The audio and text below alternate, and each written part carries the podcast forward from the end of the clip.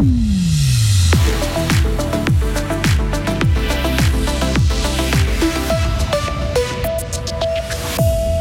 Gros week-end des grosses remises en question pour Gotteron qui affronte Davos et Berne. Notre canton déclare la guerre aux PFAS, ces polluants qui peuvent se retrouver dans les poissons par exemple. Chromatics à Romont est en plein essor et cherche de nouveaux collaborateurs. Quelques flocons pour ce vendredi, maximum 0 degré. Et pour profiter du soleil ce week-end, vous devrez aller en montagne ou en Valais. Nous sommes vendredi 27 janvier. Isabelle Taylor, bonjour. Bonjour. C'est un week-end crucial qui attend Fribourg-Gotteron, Isabelle. hein. Les Dragons accueillent Davos ce soir et se rendent à Berne demain. Les joueurs de Christian Dubé, sixième du classement, sont positionnés juste entre ces deux adversaires.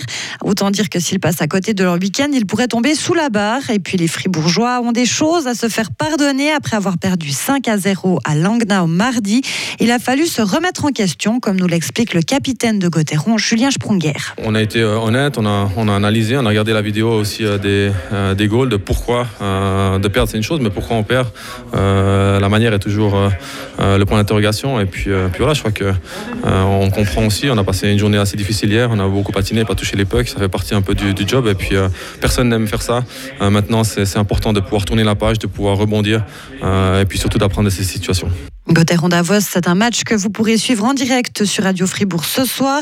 Joris Repon et Marius Cam seront en commentaire dès 19h45. En basket, c'est un grand coup réussi par Vevey Riviera. Le club vaudois voit revenir Sefolof- Sefolocha pour disputer la fin de cette saison. Il est le premier joueur suisse à avoir joué en NBA et il revient dans le club de ses débuts plus de 20 ans après.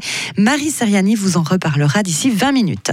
S'apprête à recruter. L'entreprise installée à Romont fabrique des panneaux solaires en verre coloré pour habiller les façades, les toits ou les balcons des bâtiments. Elle compte une quarantaine de salariés aujourd'hui. Pour répondre à la forte demande, elle va embaucher en mars une vingtaine de nouveaux salariés, des automaticiens notamment et des personnes spécialisées dans le verre et dans le photovoltaïque. Chromatics compte également faire tourner son usine 24 heures sur 24 à partir du mois de mars. Euh, le canton de Fribourg s'attaque aux PFAS, hein, des molécules dangereuses, Isabelle. Une campagne de dépistage a démarré l'an passé pour rechercher leur présence dans les eaux du canton de Fribourg. Deux tiers des échantillons ont déjà été prélevés, le reste le sera ce printemps. L'objectif, évaluer l'ampleur de la contamination due à ces composés chimiques. Leur véritable toxicité est en train d'être analysée. Mais que sont exactement ces PFAS Réponse de Xavier Guillaume, chimiste cantonal. C'est des molécules qui sont très stables et qui ont des propriétés qui les ont rendues très utiles. Elles repoussent les, les graisses et l'eau.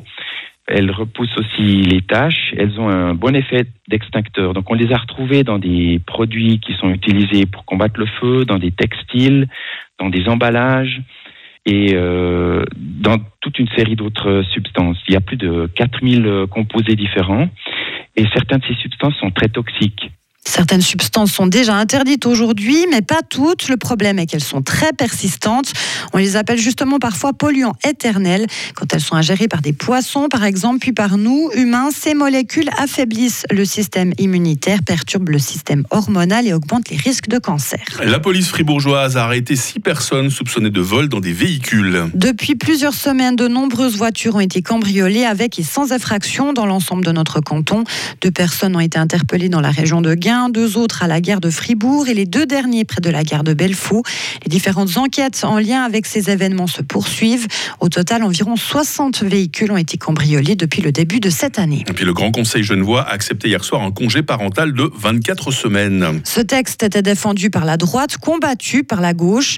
L'initiative propose d'ajouter 8 semaines aux 16 semaines de congé maternité pour un congé parental de 24 semaines au total. 6 de ces semaines iraient obligatoirement aux parents qui ne bénéficient pas de l'assurance maternité, tandis que deux semaines seraient à répartir au sein du couple. Le peuple devra se prononcer. Voilà, quelque chose qui se passe euh, du côté de Genève, Isabelle. hein. C'est moins ce qu'on appelle les Genferailles d'habitude. hein. C'est vrai que souvent on, on est très critique, très critique, vous avez remarqué vis-à-vis de nos amis genevois. hein. C'est ça. Surtout là, quand il s'agit de hockey sur glace, mais là, non, Oui, alors c'est pas pas pareil hein, au niveau de la politique ou au niveau du, du hockey. Mais effectivement, dans ce cas de l'assurance maternité, euh, le canton Genève est un précurseur Mm. en Suisse, donc on verra ce que ça donne. Résultat dans les urnes. Comment va Isabelle Taylor ce matin Bien, on dirait. Hein Ça va très bien, et vous? Mais écoutez, une merveille. Regardez le calendrier vendredi aujourd'hui. Je, je débute cette journée en votre compagnie, mais je suis un homme heureux. Mais alors, ça fait plaisir. On va se retrouver avec l'équipe dans quelques instants, puis on soumettra la, la question du jour à nos auditrices et auditeurs. La question. La question, la question, elle arrive. Retrouvez toute l'info sur frappe et frappe.ch.